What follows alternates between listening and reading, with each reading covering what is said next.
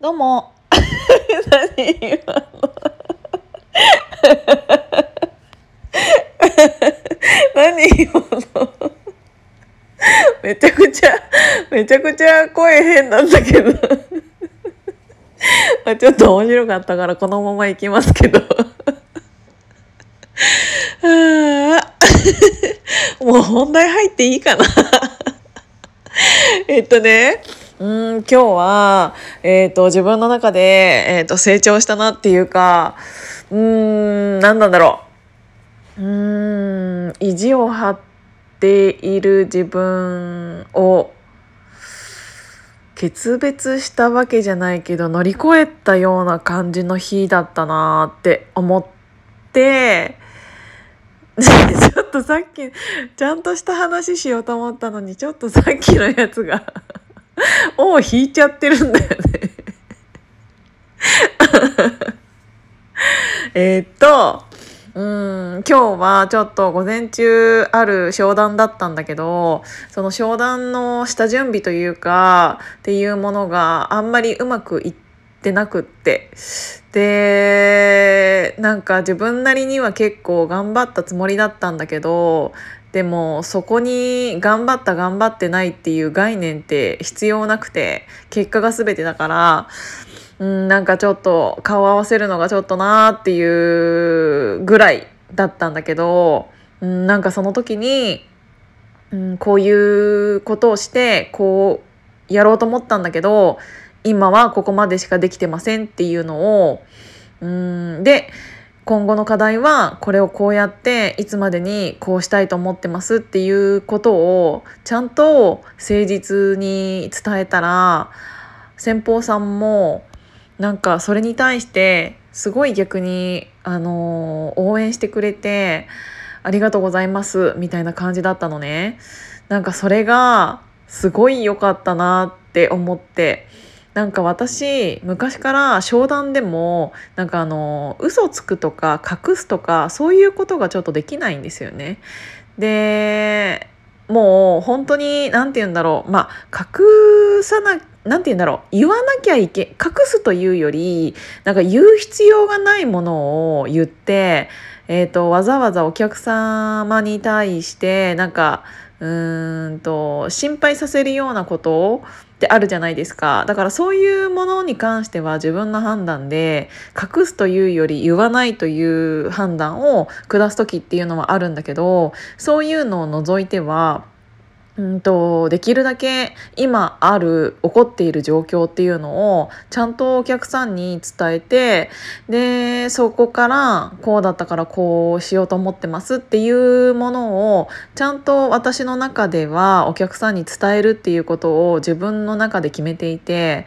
でちゃんとそれを伝えると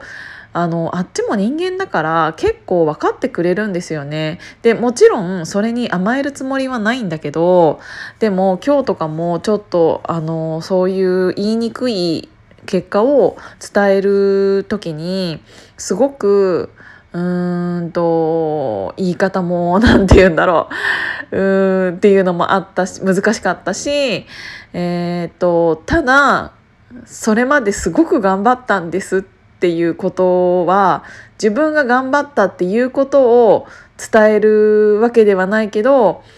あのちゃんと自分の言葉でそれを説明したことによりきっとお客さんが分かってくれたっぽくってこの人ここまで本当に頑張ってのこれだったんだなっていうのが分かってくれたっぽかったのでなんかすごく気持ちが伝わってよかったなっていうのとでそれが一つ目なんだけどでもう一つあったのが、うん、ちょっと結構後輩というか下の子にすごいきつく当たっちゃったことがあって。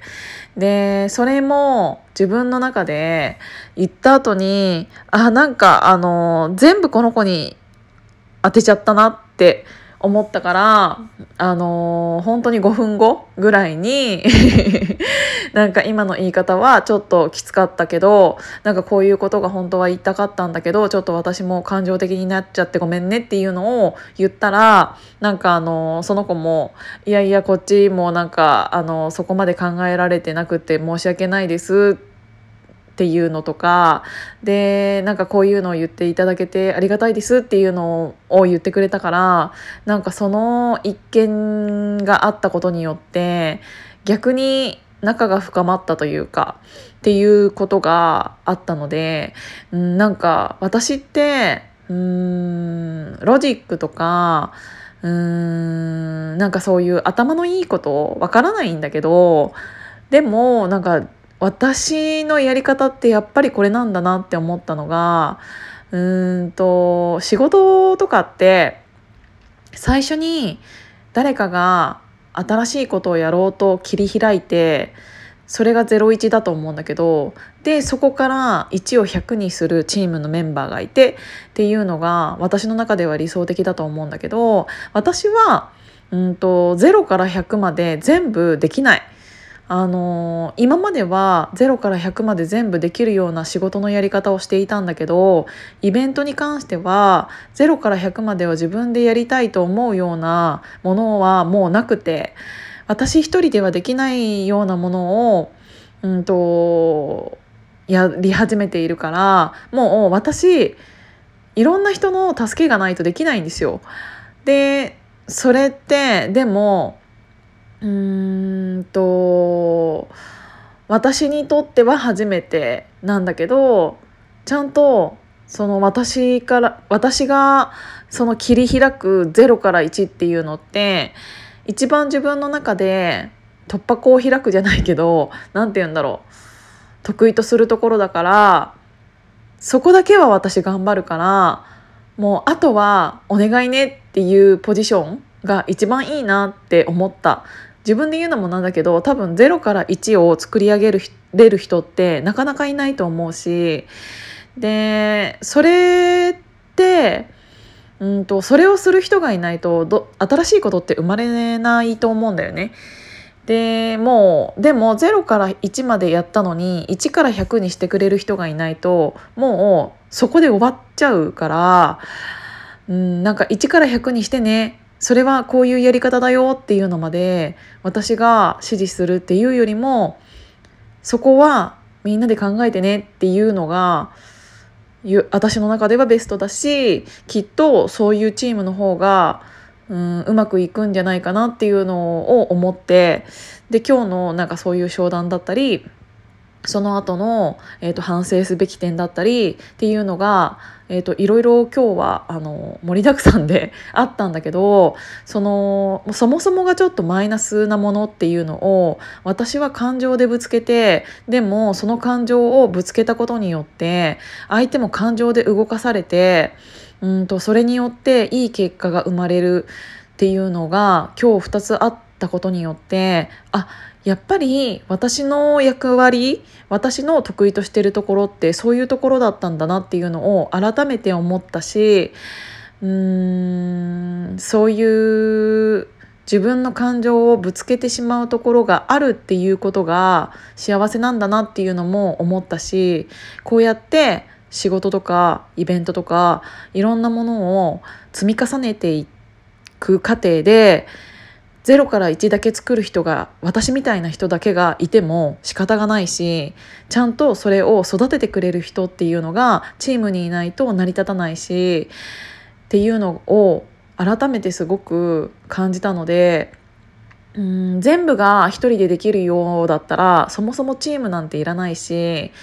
ってなったら会社なんてそもそもいらないってなっちゃうから自分ができないところを補えるチームっていうものがあったら本当にそれってベストだなって思うしそこでちゃんとちゃんとあのこのあ自分の気持ちとか感情というものをみんながぶつけ合えるようなチームってすごくいいなっていうのを改めて感じたので自分の得意分野とうんと自分がいるべき場所っていうのが今日はすごくくうん明確に分かったかなって思いました。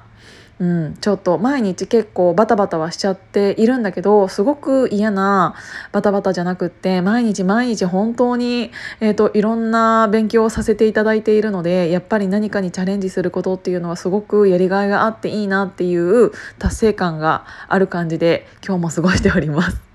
今日も聞いていただいてありがとうございました。じゃあまたね。